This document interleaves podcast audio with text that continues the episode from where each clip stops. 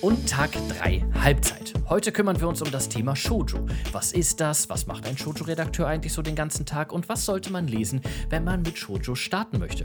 Egal ob Mädchen oder Junge oder Mann oder Frau oder ja, welches Geschlecht auch immer. Und dafür haben wir auch wieder viele tolle Gäste eingeladen. Und mit dabei ist zum Beispiel auch wieder unsere Redakteurin Lisa, die ihr gestern auch schon beim Boys Love Panel gehört habt. Und wie ihr gestern schon gemerkt habt, ist auch das Thema Boys Love sehr, sehr vielschichtig. Aber genauso vielschichtig ist auch Shoujo. Und genau das wollen wir uns heute näher anschauen. Also viel Spaß mit der Folge. Die Aufnahme läuft und ja, es kann losgehen. Unsere Zuhörer sehen es gerade nicht, aber mir digital gegenüber sitzen gleich vier wunderbare Gäste und das sind einmal meine Marketing-Teamkollegin Melanie. Hallo. Unsere beiden Shoujo-Redakteure Lisa und Ben. Hallo. Hallo. Und darüber hinaus freue ich mich ganz besonders, dass Maximilian, der Chefredakteur von Manga Passion, auch mit dabei ist. Hallo. Also, heute soll sich alles um das Thema ja, Shoujo drehen. Und dabei wollen wir über ein paar Titel sprechen, darunter auch ähm, sogar zwei brandneue Lizenzen, die dieses Jahr noch erscheinen werden. Wir wollen euch ein bisschen was erzählen, äh, wie ein Manga-Redakteur bei Tokyo Pop so arbeitet. Und wir wollen aufzeigen, dass ja, Shoujo-Manga nicht nur was für Mädchen sind.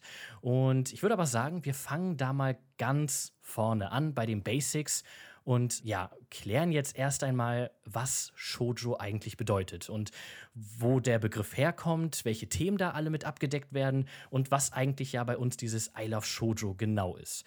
Melanie, du bist ja bei uns für I Love Shoujo zuständig. Was genau machst du da und was bedeutet Shoujo eigentlich? Ja, ich bin für die Extras zum Beispiel zuständig, also die Schokocards, die Fotokarten und so weiter. Das heißt, ich suche da Illustrationen raus, schreibe Texte und ich kümmere mich auch um die I Love Shoujo Postkarten.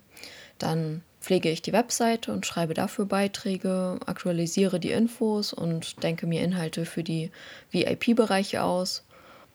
Und zu guter Letzt kümmere ich mich um die Social-Media-Kanäle, also Instagram und Facebook. Shoujo bedeutet einfach Mädchen auf Japanisch, das heißt, Shoujo-Manga richten sich primär an eine junge weibliche Zielgruppe. Und diese Sparte hat schon eine ziemlich lange und interessante Geschichte.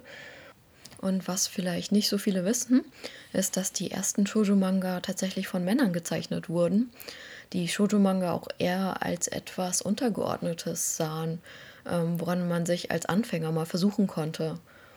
Aber ja, erste wöchentliche Manga-Magazine wurden dann schon Anfang der 60er gegründet. Heute gibt es ja zahlreiche Magazine wie die Ribbon, Hanato Yume, Margaret und so weiter. Und in den 70ern kam dann sowas wie die goldenen Jahre für Shoujo-Manga. Da gründete sich nämlich eine Art Gruppe, ähm, 24er Jahre nannten die sich so ungefähr. Und ähm, diese weiblichen Autorinnen revolutionierten das Genre. Sie brachten erstmal erwachsenere Themen rein, wie zum Beispiel Fragen zu Geschlechtsidentität, Sexualität oder Coming-of-Age-Stories. Und auch ähm, Boys Love und Girls Love Manga wurden in dieser Gruppe geschaffen, also von dieser Gruppe. Ja, lange Zeit ähm, hielt sich trotzdem in der japanischen Anime-Industrie das Vorurteil, Shoujo wäre nur für Mädchen. Aber das änderte sich in den 90ern mit dem Anime bzw. Manga Sailor Moon als so eine Art Katalysator.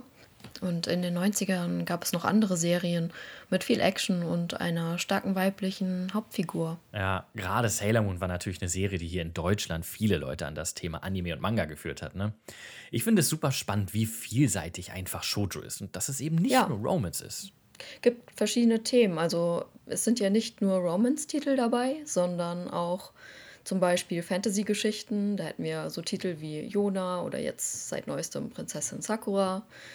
Ähm, wir haben Liebesgeschichten, ganz klassische, oft mit Schulsetting, aber auch ganz unterschiedlich, wie zum Beispiel Spring, Love and You. Oder jetzt auch ein neuer Titel, der jetzt rauskommt diesen Monat, ist Hatsuharu, äh, wo wir mal einen Jungen in der Hauptrolle haben, was ich sehr spannend finde. Ja, ist auch nicht selbstverständlich, ne? Ja, das findet man nicht so häufig. Ja. Dann hätten wir Mystery, ganz viele spannende Geschichten. Da gehören zu meinen Lieblingen zum Beispiel die Geschichte vom Untergang unserer Liebe.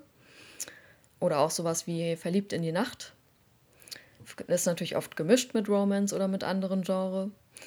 Ähm, wir haben klassische Comedy-Reihen wie Prince Never Give Up oder Love Sick Ellie, wo man echt ja, die Lachmuskeln trainieren kann.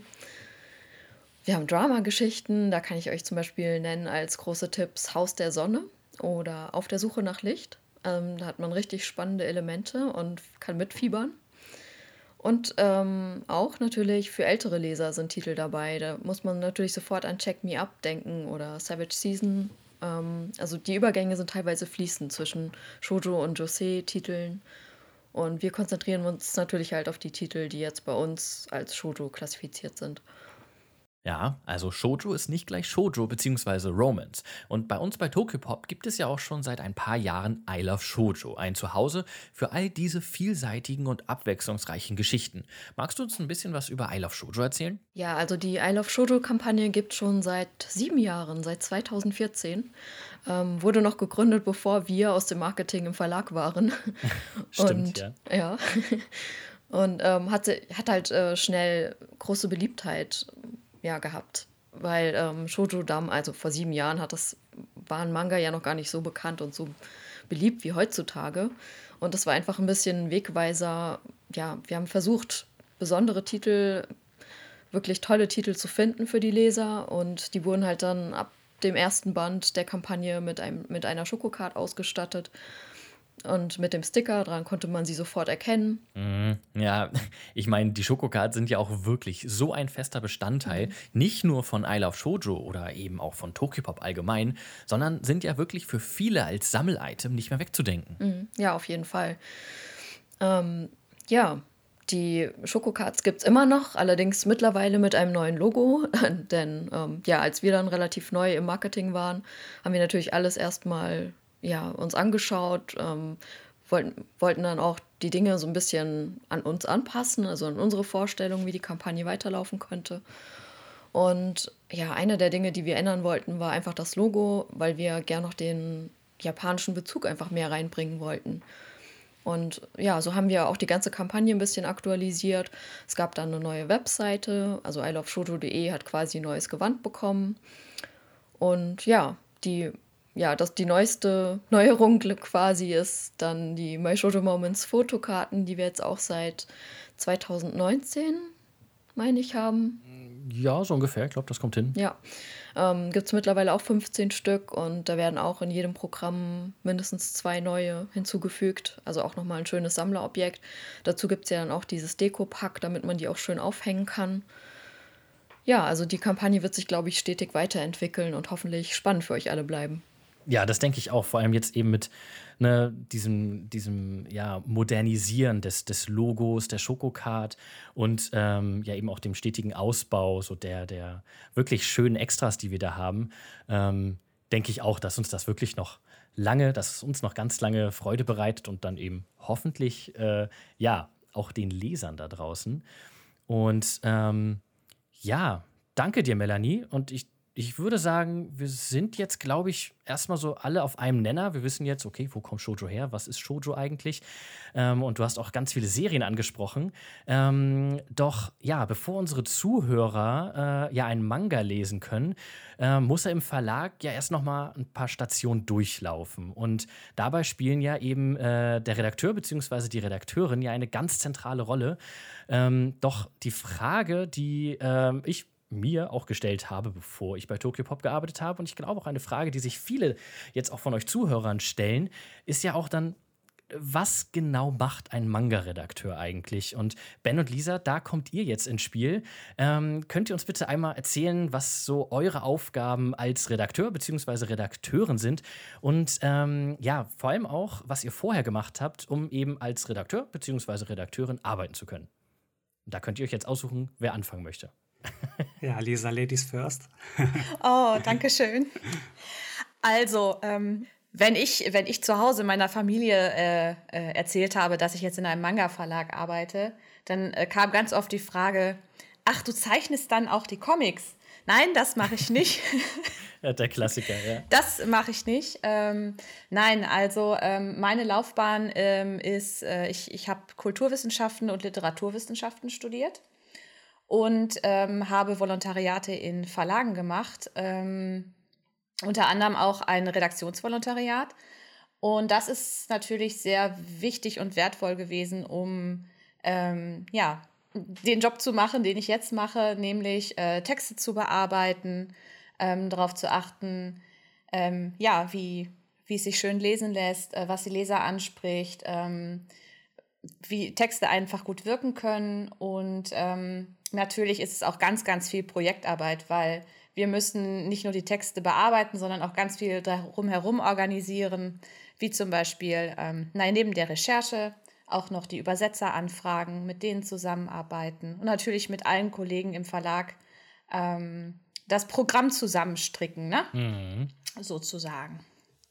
Okay, Ben, wie sieht das bei dir aus? Was hast du vorher gemacht? Ich wollte eigentlich, nach dem Abi wollte ich eigentlich was ganz anderes studieren. Ich wollte Kommunikationsdesign studieren und so Richtung ja, Designer gehen, also quasi das, was unsere Herstellung heute so macht. Ähm, hab dann aber, äh, ich bin da nicht so ganz reingekommen in dieses Fach und habe dann überlegt, was mache ich denn jetzt? Weil irgendwie was muss ich ja machen. Und ähm, ich habe mich immer schon für Sprachen interessiert. Ähm, also für Japanisch, weil ich halt eben auf Manga und Anime stand und habe gedacht, das wäre total verrückt, aber ich glaube, ich mache das jetzt und habe mich dann dafür eingeschrieben. Ja, habe dann meinen Bachelor in Japanisch und Englisch gemacht, habe dann meinen Master in Englisch, also in Anglistik gemacht, in Düsseldorf an der Heinrich-Heine-Universität. Ähm, und danach habe ich mir Praktika gesucht in Redaktion. Das war anfangs hauptsächlich aber im Bereich Fernsehen also ich habe für äh, eine RTL-Produktionsfirma gearbeitet, für eine WDR-Produktionsfirma und äh, habe da völlig unterschiedliche Eindrücke gesammelt, so im Bereich äh, Fernsehredaktion. Also egal ob jetzt, ähm, wie nennt man das, ähm, so äh, Reality Soaps, da? so Betrugsermitt mhm. Betrugsfälle, Schulermittler habe ich damals gemacht. Ähm und, äh, sehr spannend, sehr spannend. Ja, und dann habe ich später ähm, dann noch ein Praktikum gemacht beim Regionalfernsehen in Duisburg und habe da wahnsinnig viel gelernt. Aber das hat halt eben alles mit äh, TV-Beiträgen und so weiter zu tun und habe dann erst ähm, sozusagen den Sprung in das Verlagswesen äh, geschafft oder es hat sich dann so ergeben, ähm, weil ich eine Stellenausschreibung gefunden habe, die ich ganz interessant fand und habe dann da auch ein Volo gemacht in diesem Sachbuchverlag in Düsseldorf. Und ja, irgendwann, als dann klar war, da geht es für mich nicht weiter, habe ich dann die Stellenausschreibung von Tokyopop gesehen und mich einfach mal beworben. Und ja, dachte, das so ist. Ne? Ja, ich dachte ja. halt einfach, ähm, ich probiere das jetzt, das scheint gut zu mir zu passen, auch zu meinem Lebensweg. Und dann habe ich mich da beworben. Mhm. Spannend. Uh, ben, einmal eine Frage. Ähm, Gerade wenn du so einen abwechslungsreichen Weg hattest da, du hast ja auch schon gesagt, du hattest schon immer Interesse an Manga und Anime. Kannst du dich jetzt gerade noch daran erinnern, was dein erster Manga war? War mein erster Manga? Ich glaube, das war, das war mit Sicherheit irgendwas von Dragon Ball. Also eigentlich total klassisch. Aber ich habe damals, ich ja. weiß gar nicht, ob ich den ersten Band zuerst gekauft habe, weil ich hatte mich immer sehr interessiert für Dragon Ball Z oder Dragon Ball Z. Irgendwann habe ich dann mhm. herausgefunden, das heißt gar nicht Z, sondern Z. Ähm, und dann ging es, glaube ich, bei Band 16 oder 17 eigentlich los. Und dann habe ich da von Band 16 an bis zum Ende, bis 42 dann alles gelesen. Von den ersten Bänden habe ich, glaube ich, nur so vier, fünf Dinger gelesen, ähm, weil mich diese Sie-Saga ja. dann doch ein bisschen mehr interessiert hatte. Ich glaube, das war mein erster, also irgendein Band von dieser Reihe. Ah. Ja, Okay, Lisa, weißt du noch, was es bei dir war? Tatsächlich ist es im Manga-Bereich, äh, weiß ich es gar nicht mehr so genau. Also mein Bruder hat damals äh, die Banzai verschlungen und da habe ich immer mitgelesen. Deswegen kann ich es gar nicht so genau sagen. Also der hatte auch Dragon Ball natürlich. Ähm, ich könnte es jetzt aber gar nicht mehr richtig zuordnen, was der erste war. Also ich erinnere mich irgendwie auch ein bisschen besser an die ganzen Animes, die ich geguckt habe.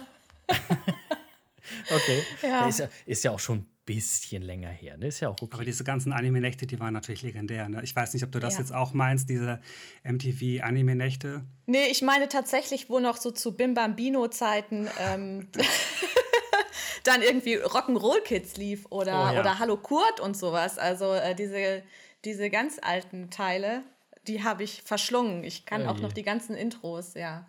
Ähm, das ist auch einfach so eine, so eine prägende Zeit, ne? dass sich das wirklich ja, so total. einfrisst einfach ins, äh, ins Gedächtnis.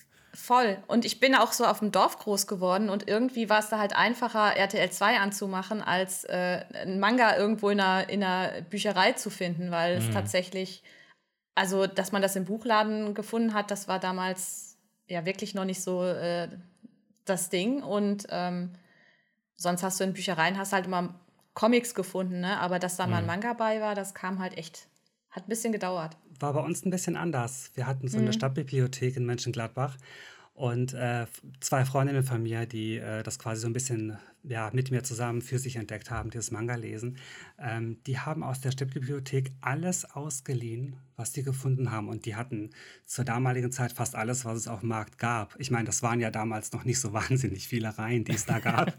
Aber äh, die Ja. haben wirklich von, von Dragon Ball über Tenchi Muyo, Slayers bis hin zu Record of Lotus War, Edo Yasha, alles da ausgeliehen, was es gab.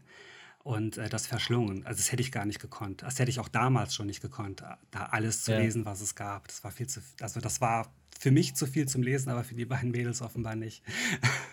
Ja, wahrscheinlich für die halt richtig so ein Paradies, ne, wo sie einfach Genau. alles mitnehmen konnten. Ähm, okay, wo wir jetzt aber gerade dann das Thema erste Manga haben, äh, möchte ich noch mal unsere beiden anderen Sprecher mit reinholen. Ähm, Ladies first, Melanie, weißt du noch, was dein erster Manga war? Ähm, mein erster Manga war, glaube ich, Sailor Moon. Und ich habe keine Ahnung wieso, aber ich habe nur Band 2 und 3 im Regal immer noch. Ich kann mich auch nicht davon trennen. Das hat irgendwie einen sentimentalen Wert. Und ja, habe mir dann aber später auch noch die Neuauflage davon geholt. Gut, ja, auch ein Klassiker.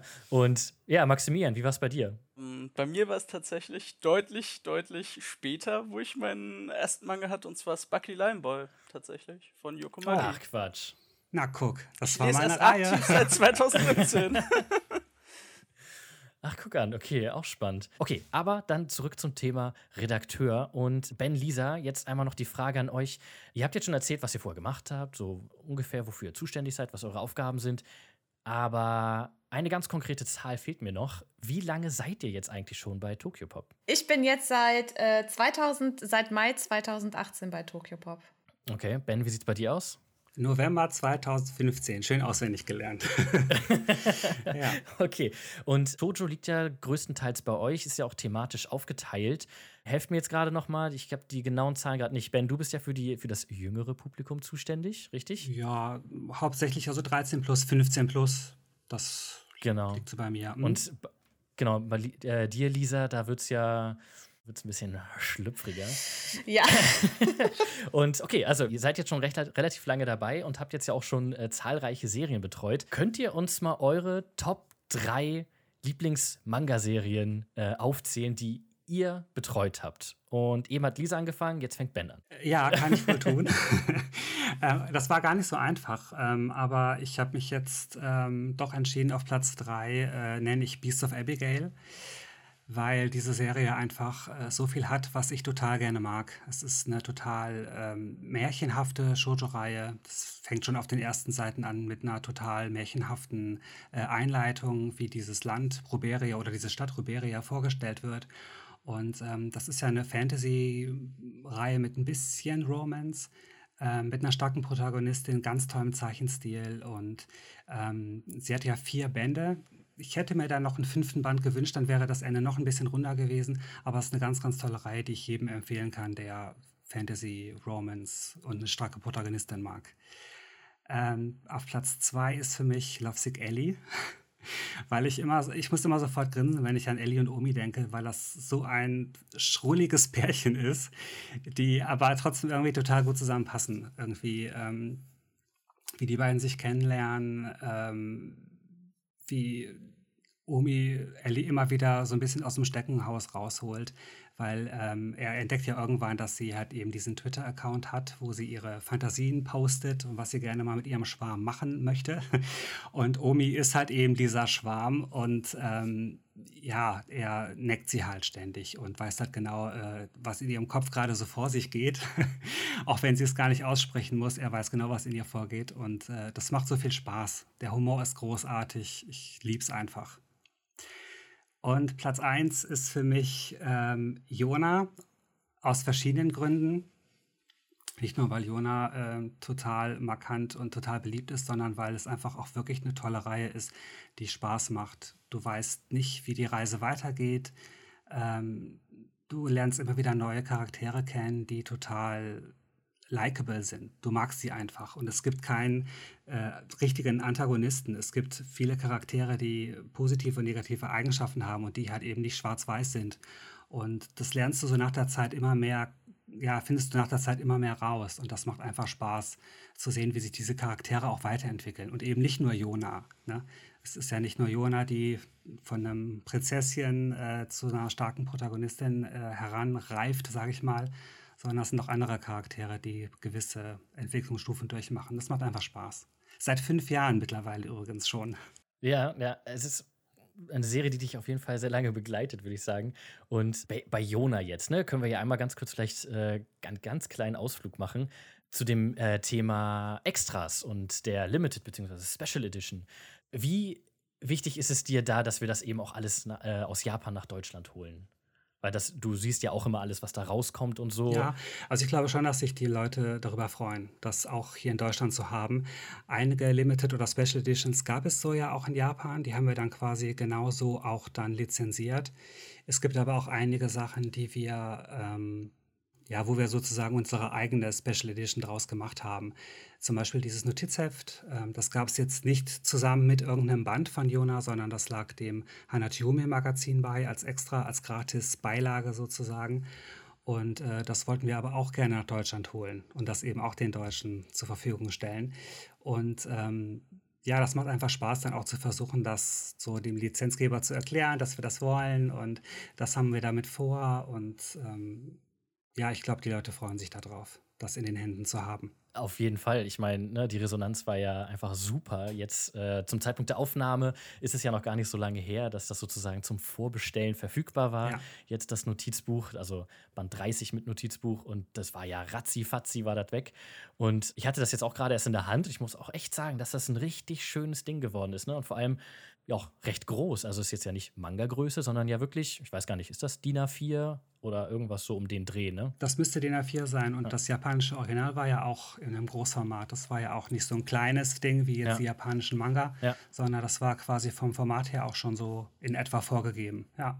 Mega cool. Und dann jetzt ja, das haben wir, wir kommen ja gleich noch zum Thema neue Lizenzen und einen Teil dazu haben wir, oder haben wir auch schon alles bekannt gegeben soweit. Und Jona 31 bekommt dann ja auch nochmal ein ganz besonderes äh, ja, extra, in dem Fall tatsächlich ja eine Limited Edition. Magst du uns das auch nochmal kurz erzählen? Ja, zu Jona Band 31 wird ja ein Kalender kommen ähm, den wir angelehnt haben an das japanische Original. Ähm, das erschien damals, in, was heißt damals? Ich glaube letztes Jahr in Japan zu Band 34. Ähm, das holen wir jetzt äh, nach Deutschland und packen das zu Band 31, weil das nämlich kurz vor Weihnachten dann ja rauskommt hier. Und ähm, wir haben das aber nicht eins zu eins kopiert. Das ging leider nicht. Also leider in Anführungsstrichen, weil eigentlich finde ich unsere Version die wir da machen, ziemlich cool, weil es die halt, weil es die halt eben sonst nirgendwo gibt, weißt du. Also ja, wir mussten ja. halt ein paar Illustrationen austauschen, weil die schon ein paar Charaktere vorwegnehmen, die jetzt bis ja. Band 31 noch nicht vorkommen. Und dann haben wir gesagt, okay, dann versuchen wir andere Illustrationen zu finden, die wir nutzen dürfen. Und ja, da sind wir gerade noch in der Feinabstimmung, aber es sieht sehr gut aus. Also ja. Sehr schön. Gut, kommen wir dann aber jetzt zu den Top 3 Manga-Serien, von Lisa, die sie betreut hat. Ja, ich äh, fange, fange dann mal mit einer Serie an, die ich quasi übernommen habe. Also ich habe sie nicht begonnen, aber ich habe sie übernommen und sie begleitet mich jetzt auch schon seit meinen Anfängen. Das ist Verliebt und Prinzin Teufel. ah. ähm, von Makino ist ja dann äh, tatsächlich dann doch mit 19 Bänden abgeschlossen äh, dieses Jahr. Es ist äh, hat man, glaube ich, in Japan auch nicht gedacht, dass man doch noch ein bisschen braucht, um die Geschichte rund auszuerzählen. Aber ähm, lieber so, als wenn es ein komischer Abbruch dann ist, finde ich. Ich glaube, die Serie ist in Japan auch echt ziemlich groß, ne?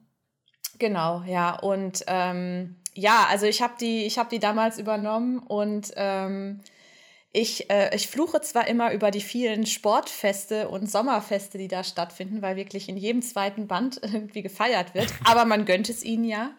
Ähm, es ist halt aber eine sehr, sehr schöne äh, Geschichte eben zwischen einer ähm, Protagonistin, die sich halt, naja, die selbst, ähm, die halt am Anfang äh, kein Selbstbewusstsein hat und immer selbstbewusster wird und äh, ihren Willen durchsetzen kann und einem, einem, ähm, ja, so einem Arschlochtypen kann ja, sagst, es ist, ne? ne? Der Kuro, der Kuro kann halt auch wirklich nervig sein und ein Ekel sein. Und ähm, ich finde das aber, ich, ich mag diese Bad Boy-Typen total gerne. Und da haben wir natürlich einen, einen Bad Boy vor dem Herrn, der halt seine Gefühle einfach nie zeigen will und irgendwie aber doch ziemlich heiß aussieht. Und irgendwie, ja, läuft da was zwischen den beiden und sie kriegen es nicht so ganz hin. Und ähm, ja, aber ich finde, äh, die Mangaka, die. Äh, die erzählt das halt cool. Also es wird einem nicht langweilig äh, und ähm, es steuert, glaube ich, auch auf ein sehr spannendes Finale zu.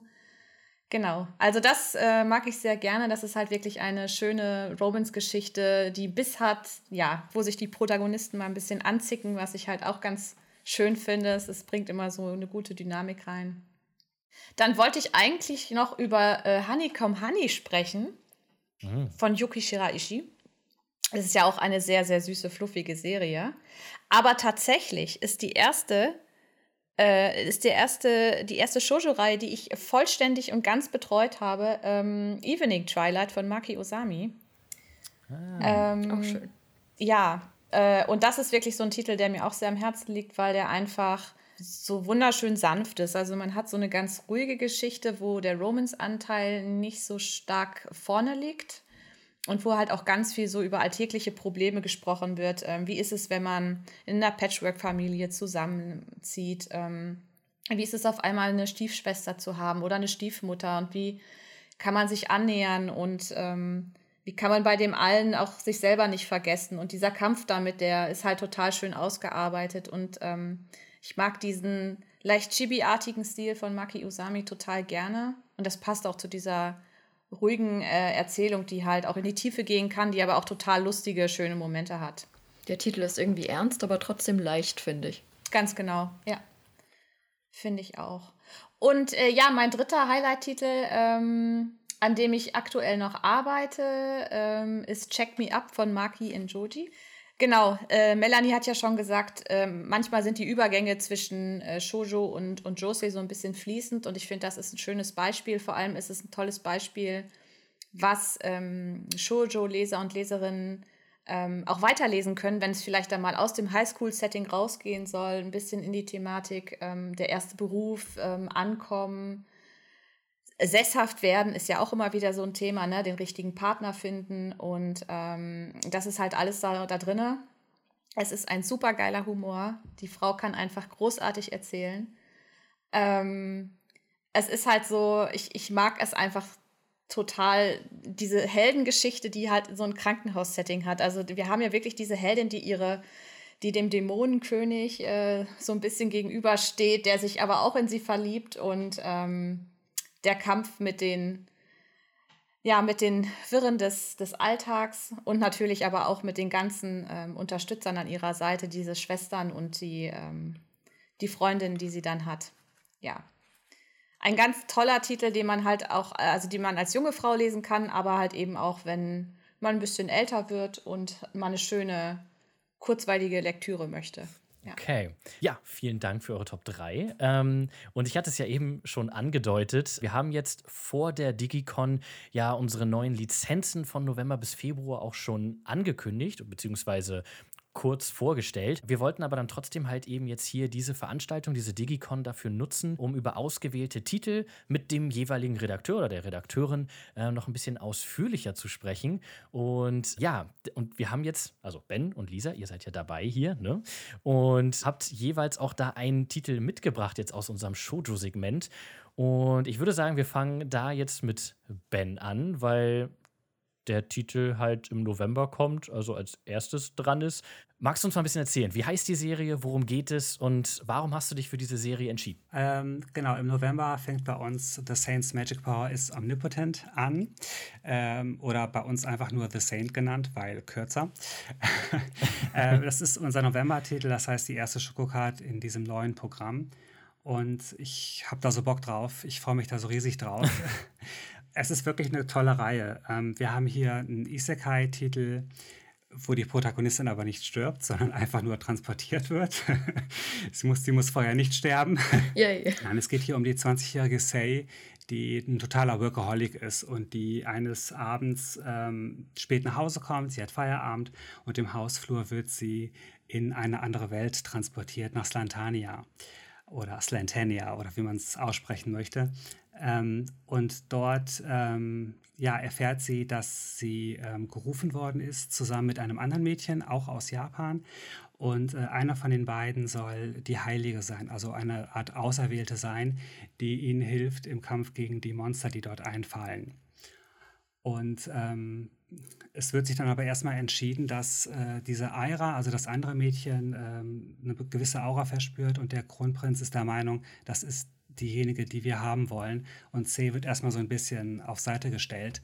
Und ähm, da sie aber erstmal nicht zurück in ihre Welt kann, ähm, ja, erkundet sie die Gegend und versucht das Beste daraus zu machen sozusagen und beschäftigt sich dann mit Heilkräutern, ähm, fängt im Institut an und jobbt dann da. Also sie sucht sich dann ihre Beschäftigung, ihre Aufgaben und ähm, ja, findet dann relativ schnell heraus, dass sie auch Magie anwenden kann. Und das bringt man ihr dann bei, wie sie das macht, äh, wie man Tränke braut, wie man verschiedene Tränke braut, also welche Funktionen die haben. Und ähm, die werden halt gebraucht für die Ritter, die halt gegen diese Monster kämpfen. Und ja, ich freue mich auf diese Reihe, weil die ähm, toll geschrieben ist. Sie wird relativ ruhig erzählt, da wird jetzt nicht irgendwie auf jeder Seite rumgekloppt, sondern äh, die Charaktere, denen wird wirklich viel Raum gegeben, dass du die richtig kennenlernen kannst. Ähm, die Zeichnungen sind richtig toll und ähm, es wird halt erstmal so ein bisschen ja, die Welt erklärt und wie sie sich da zurechtfindet und sich sozusagen auflevelt, um halt eben ihre Magie zu entwickeln. Das macht wirklich Spaß ich finde das auch, als ich das jetzt äh, mir alles schon durchgelesen habe, soweit auch einfach super spannend, weil es mich so ein bisschen an The Rising of the Shield Hero zum Beispiel ja. auch erinnert hat.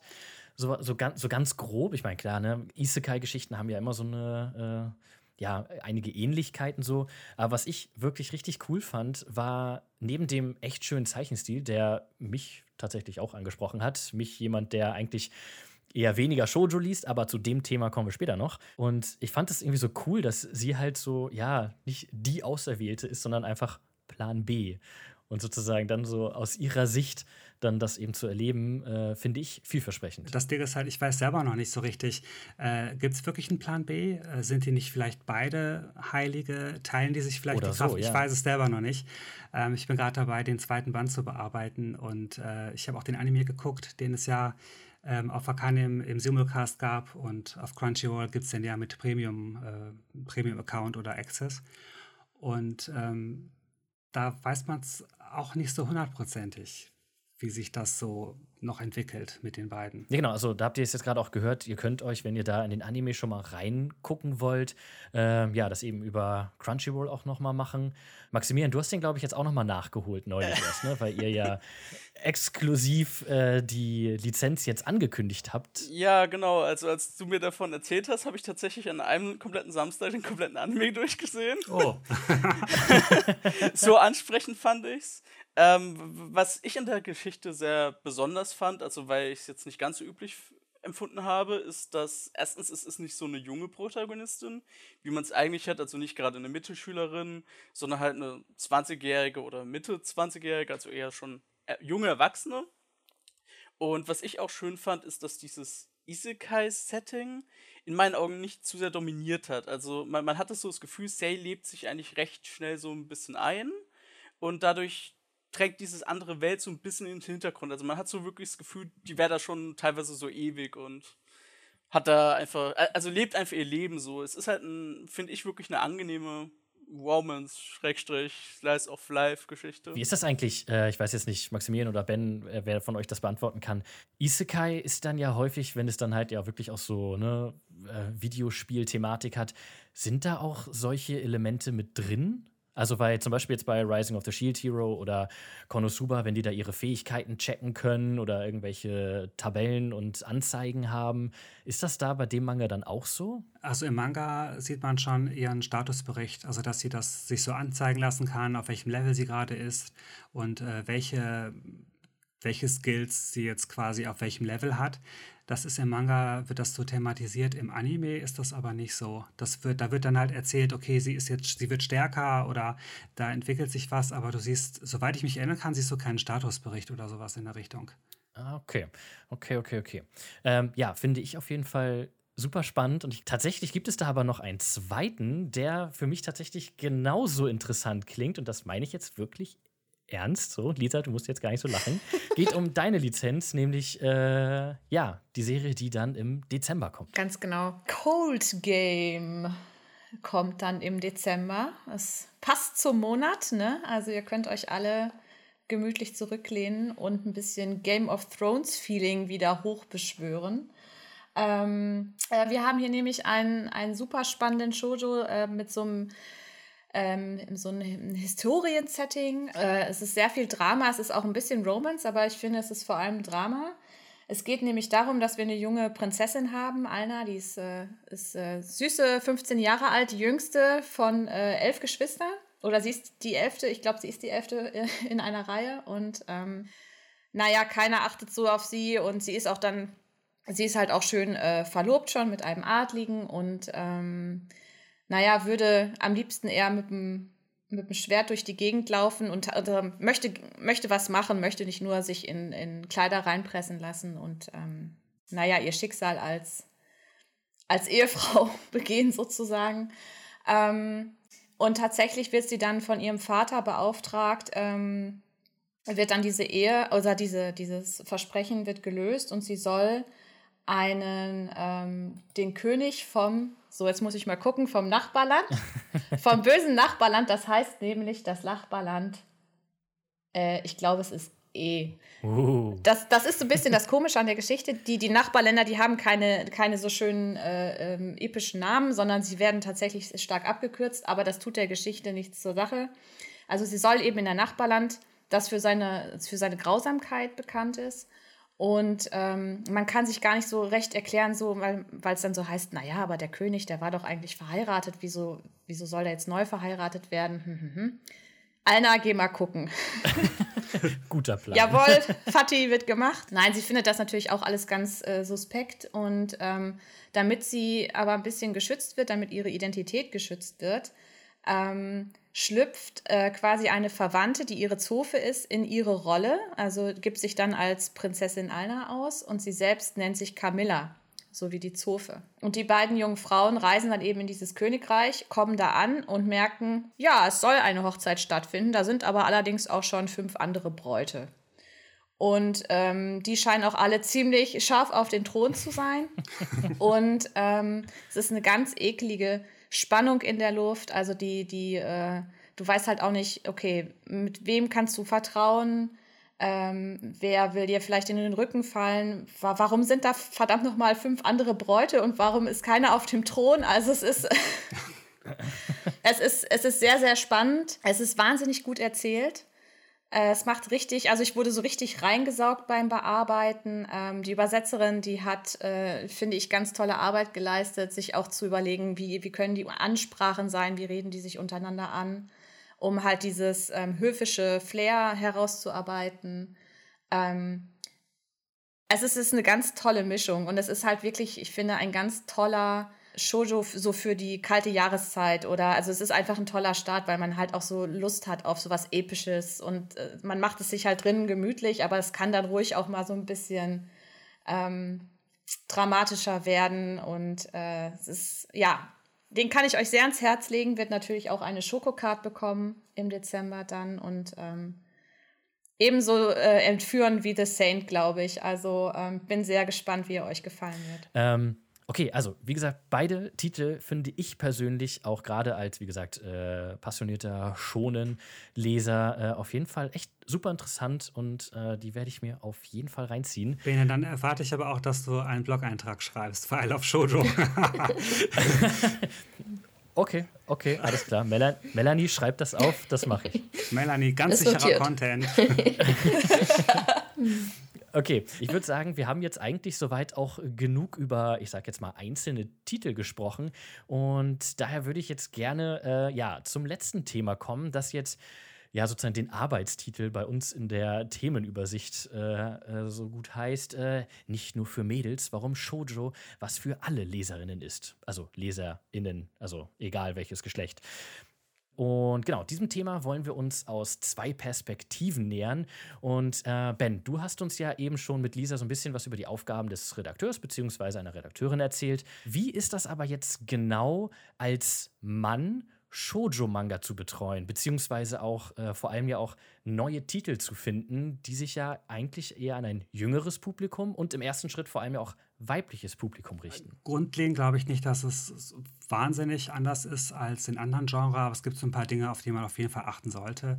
Ähm, also wenn es um die Lizenzen geht, ist es auf jeden Fall wichtig, äh, ein sehr breit gefächertes ähm, Angebot äh, anbieten zu können. Also du willst halt, wie Melanie schon vorher sag, vorhin sagte, du willst halt zwischen Fantasy, Romance und Mystery halt verschiedene Sachen abdecken, was für Jüngere, was für Ältere und ähm, vielleicht auch mal zwischendurch was Dramatischeres, ähm, wo du auch ernstere Themen hast. Äh, das ist auf jeden Fall bei der Recherche ganz, ganz wichtig.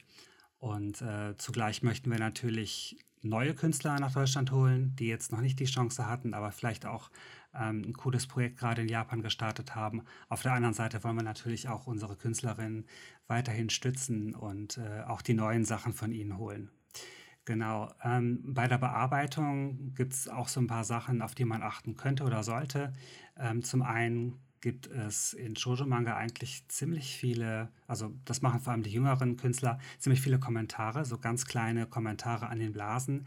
Das ist in Shoujo-Manga äh, etwas reduzierter oder auch bei erwachseneren Titeln ein bisschen reduzierter.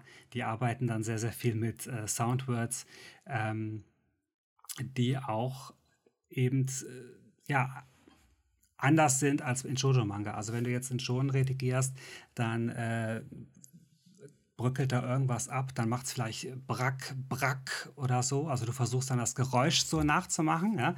Und wenn du das aber im Shoujo-Manga hast, dann nimmst du vielleicht Bröckel oder irgendwie sowas. Also du, du äh, guckst halt dann schon, dass es dann ähm, vom Soundware her auch ein bisschen ähm, ja, sich anpasst an, an die Leserschaft.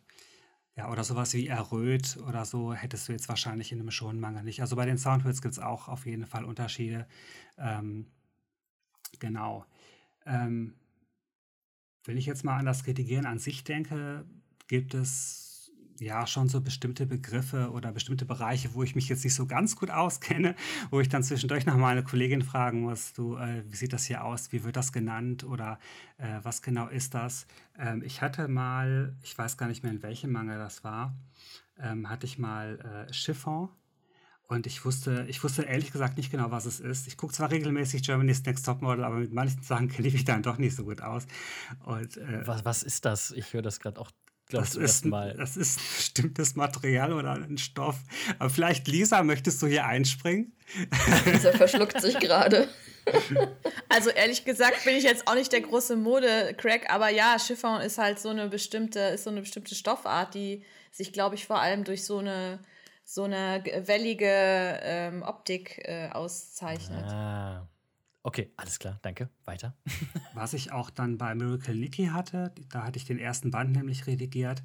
Da ging es halt natürlich sehr viel so um Klamotten und High Heels und da muss ich dann auch zwischendurch nochmal nachfragen. Ähm, sind Pumps das gleiche wie High Heels? Was ist geläufiger? Was nehme ich denn hier? Guck dir mal bitte das Bild an. Was ist das? Äh, ja, ne, bevor das dann nachher da irgendwie falsch drin steht, will ich mich dann doch nochmal irgendwie absichern, dass das dann auch richtig benannt wird alles. Genau. Ja, zum Thema äh, Identifikation mit der Protagonistin. Ähm, ne, wenn man jetzt in Shoujo Manga liest und die Protagonistin ist 13, 14, 15, geht zur Highschool und man selber ist vielleicht in den 20ern oder 30ern, dann denkt man ja erstmal so, okay, äh, was habe ich mit ihr gemeinsam? Aber ähm, vielleicht gibt es ja doch irgendwie so ein bestimmtes Merkmal oder eine schlechte Angewohnheit oder ein Hobby, wo man denkt, ja, da erkenne ich mich wieder, das, das ist bei mir genauso. Oder vielleicht jetzt wie bei Nishiki aus äh, Verlobt mit Atsumori-kun, die äh, macht ja quasi gerade so einen Wandel durch im Leben, weil sie eine neue Lebensphase beginnt. Die will ja studieren gehen in Tokio und ähm, ja, lässt ihre Familie hinter sich. Und vielleicht hat man das auch selber schon so erlebt, weil man ähm, Schule gewechselt hat oder halt eben auch anfängt zu studieren. Oder man geht vielleicht äh, für den Job irgendwie in eine andere Stadt, in ein anderes Land und denkt so, ja, stimmt, so war das damals, als ich mich entschieden habe. Ähm, ich lasse meine Familie oder ich muss meine Familie hinter mir lassen, weil ich irgendwo anders äh, meine Zukunft sehe. Also vielleicht gibt es so ein paar Elemente, wo man sich selber wiederentdeckt, auch wenn das jetzt erstmal vielleicht nicht so scheint, weil die Person 20 Jahre jünger ist als man selber. Ähm, also ich kann da so ein Beispiel nennen bei Haus der Sonne. Ähm, die Protagonistin, die ist halt eben Highschool-Schülerin und ähm, als ich mir das so durchgelesen habe, habe ich mich so ein bisschen in ihr wiedergesehen, als sie, also eigentlich in fast jedem Band, weil sie sehr viel nachgrübelt und äh, sie zieht sich immer ganz gerne zurück und ähm, möchte erstmal so für sich alleine sein, nachdenken, vielleicht manchmal auch ein bisschen zu viel, bevor sie dann anfängt, das mal unter ihren Mitmenschen anzusprechen. Ähm, also sie braucht dann erstmal so ein bisschen Zeit für sich und denkt sehr viel nach, bevor sie auf andere zugeht. Und so ein bisschen sehe ich mich da auch wieder. Kommen wir dann jetzt auch eigentlich sozusagen zur finalen Frage.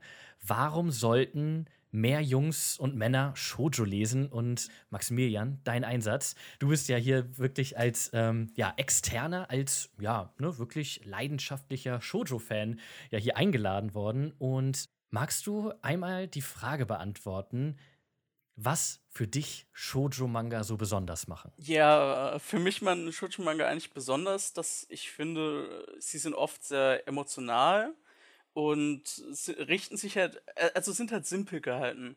Ich finde, es gibt zum Beispiel auch viele Titel, die sich natürlich an ein erwachsenes Publikum richten, die dann aber eher in so kompliziertere Themen, sage ich mal, abdriften. Und Shoujo-Manga finde ich dann dagegen meistens eher simpel gehalten, unterhaltsam. Natürlich hat man da vielleicht mal ein bisschen Drama, aber ich finde, man kann sich immer gut in die Person hineinversetzen, mitführen und das ist mir einfach wichtig beim Lesen. Was würdest du sagen, sind so für dich deine Top 3 im Bestfall Tokyo Pop Shoujo-Manga. ich habe ein bisschen gehofft, dass ich mich um die Frage drücken kann, weil ich habe gestern versucht, eine Top 3 aufzustellen und habe dann bei 10 Titeln aufgehört, eine Liste zu machen. Okay, lass mich nochmal neu fragen. Was sind deine Top 10 Shoujo-Manga? also auf jeden Fall ein Titel, den ich ähm, super finde, der, der vorhin auch von Lisa genannt wurde, ist Evening Twilight von Maki Usami. Ähm, tatsächlich verbinde ich mit den meisten Shoujo-Titeln einfach so ein bisschen was, weil ich es halt von mir selbst so teilweise mhm. so kenne. Alleinerziehung oder so, neue Familie. Ja, Sparkly Lion Boy ist für mich, auch wenn ich jetzt finde, dass es natürlich vielleicht auch bessere Shoujos gibt, ist für mich einfach ein besonderer Platz in meinem Herzen, weil es einfach mein erster Manga war.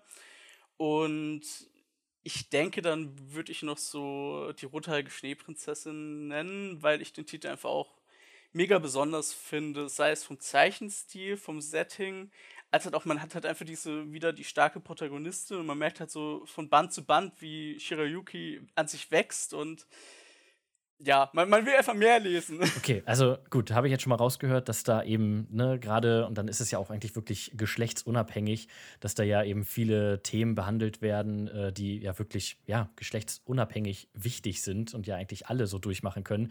Und wie ich ja eben so ganz am Rande und äh, relativ unauffällig gesagt habe, dass ich ja kein wirklicher Shoujo-Leser bin. Mal die Frage, Maximilian, welchen Shoujo-Manga würdest du einem männlichen Leser oder, wenn wir es jetzt geschlechtsneutral dann formulieren, einem äh, ja, Shoujo-unerfahrenen Leser empfehlen, der jetzt eben mit Shoujo anfangen möchte? Und sei es jetzt wirklich zum Beispiel mir jetzt äh, und ich jetzt wirklich mich die Tage hinsetze und den dann lese. Ich würde, denke ich, ähm, zu einem meiner aktuell laufenden Lieblingstitel tendieren. Ähm, Rande Peerless Beauty. Ich, ich finde, in den Titel kommt man prima rein. Er verzaubert hat aufgrund seiner doch speziellen Thematik, die sich halt Blumen richtet, wie man vielleicht auch von den Covern erkennen kann ähm, finde ich, verzaubert er halt so ein bisschen und lernt halt auch vor allem was, was, was ich dann halt nochmal toll finde. Es ist nicht nur, nicht nur eine bloße Geschichte, sondern ich finde, man hat halt auch einen gewissen Lerneffekt und das finde ich halt perfekt kombiniert und mhm, ja. Kann ich unterschreiben. äh, Rang gefällt mir auch sehr gut. Ähm, nicht nur wegen der Blumenthematik, sondern auch, weil ich die Persönlichkeiten von Ran und Akira total sympathisch finde und einfach total mitfiebere bei ihrer Liebesgeschichte. Und es ist einfach äh, ja super ja, nahbar und realistisch und nicht übermäßig dramatisiert. Und ich glaube, das schätzen auch viele Leser an dem Titel. Deswegen freue ich mich schon total auf die Folgebände. Ja, tatsächlich noch einen ähm, athematischen Manga, den ich auch sehr schön finde. Nur leider sind davon noch, glaube ich, ein paar Bände vergriffen. Honeycomb Honey fand ich nämlich sehr schön, weil es halt so in die Handarbeitsschiene ging und halt vor allem auch gezeigt hat, so auch Männer können Anführungszeichen Süßes machen und das ist nicht schlimm, sondern macht sie vielleicht sogar noch sympathischer. auch die Brombeeren können basteln, ne? Genau, genau. Ja. Okay, also wie ich gesagt habe, dann vielen Dank für diese Empfehlung dann auch nochmal. Haben wir jetzt eine richtig schöne Liste an Titeln, ähm, die ihr bestimmt dann sonst jetzt auch äh, auf unserer Website dann bestimmt findet. Ähm, wenn ihr eben als Shoujo unerfahrener Leser beziehungsweise vielleicht wirklich auch als Mann oder als Junge euch da mal reinziehen könnt, um dann mal zu gucken, ne, ob ihr eben dieses Shoujo-Segment dann doch auch für euch entdeckt. Denn ja, da ist wirklich ja, einiges geboten, nicht nur Romans, sondern auch wirklich von bis. Und ähm, ja, also ich würde sagen, wir sind am Ende angekommen. Und äh, ich hoffe sehr, dass äh, ja, unsere Zuhörer ähm, jetzt dass unser kleiner Shoujo-Talk denen gefallen hat und dass die eben auch noch einiges lernen konnten, gerade auch so, was macht ein Redakteur und so. Und ja, Melanie, Lisa, Ben, Maximilian, danke, dass ihr euch hier die Zeit genommen habt. Gerne. Und gerne. Äh, ja, so viel von eurer Weisheit mit mir geteilt habt. Ja, ich weiß nicht, habt ihr noch letzte Worte, die ihr irgendwie an unsere Zuhörer richten wollt oder allgemein? Lest mir Shoto. Lasst euch bitte nicht vom, vom Genre abschrecken, was hinten drauf steht, weil oft sind die Geschichten so viel mehr als nur ein Wort. Äh, zugreifen, reinlesen. Ich finde, damit macht man nie was falsch. Bin auch schon mal darauf angesprochen worden, was eigentlich die rothaarige Schneeprinzessin ist. Also ist das Shoujo? Läuft das bei uns unter der I Love Shoujo-Kampagne? Und als ich dann gesagt habe, ja, genau, das ist bei uns I Love Shoujo, da habe ich dann gemerkt, okay, äh, die Person denkt jetzt drüber nach, ob sie sich das jetzt holen will oder nicht. Was ich ein bisschen schade finde, weil wenn ich jetzt gesagt hätte, das ist ein Josei, dann hätte sie vielleicht zugegriffen. Ergibt für mich nicht so viel Sinn. Also wenn man sich für einen Manga interessiert, unabhängig davon, als was es gelabelt ist, in Japan oder in Deutschland, nimm es einfach mal in die Hand, lies es, unabhängig davon, was es ist. Ja, ich meine, auch unabhängig vom Cover und von dem, was hinten drauf steht, äh, am Ende war immer ein ganz toller Redakteur oder eine ganz tolle Redakteurin, die diesen Manga ja in Japan entdeckt hat und äh, ja, begeistert war und den nach Deutschland geholt hat. Und das muss ja dann eigentlich auch irgendwie was heißen, oder? Sowieso. Alles klar. damit äh, ja das Wort zum das Wort zum warte zum Mittwoch äh, sind wir dann damit jetzt auch durch und ja dann würde ich sagen tschüss. Tschüss. Tschüss. Äh, ähm, Danny sag mal was machst du da und warum hast du eine Rüstung an? Hä hast du nicht auf den Plan geguckt hä wieso Morgen ist Cosplay-Donnerstag. Ich habe natürlich mich schon mal in die richtige Rüstung geworfen dafür. Ist doch Logo. Oh, stimmt. Wir sprechen morgen mit Kamui-Cosplay. Ui, stimmt, stimmt, stimmt. Oh mein Gott, das wird ein richtig guter Podcast. Dann, ja, mach mal schön weiter. Ich, ich hol auch mal, ich, ich hol auch mal kurz meine Rüstung. Warte, ich bin ich, gleich wieder da. Leute, ich sag's euch, wenn ihr schon immer überlegt habt, mit Cosplay anzufangen und wie das überhaupt alles funktioniert, dann ist morgen die Gelegenheit. Hört euch das an und ihr kriegt so richtig viele geile Insights von Svetlana. Die wird morgen nämlich einiges mit uns teilen. Von daher, wir sehen uns also, naja, wir hören uns am Donnerstag. Bis dann.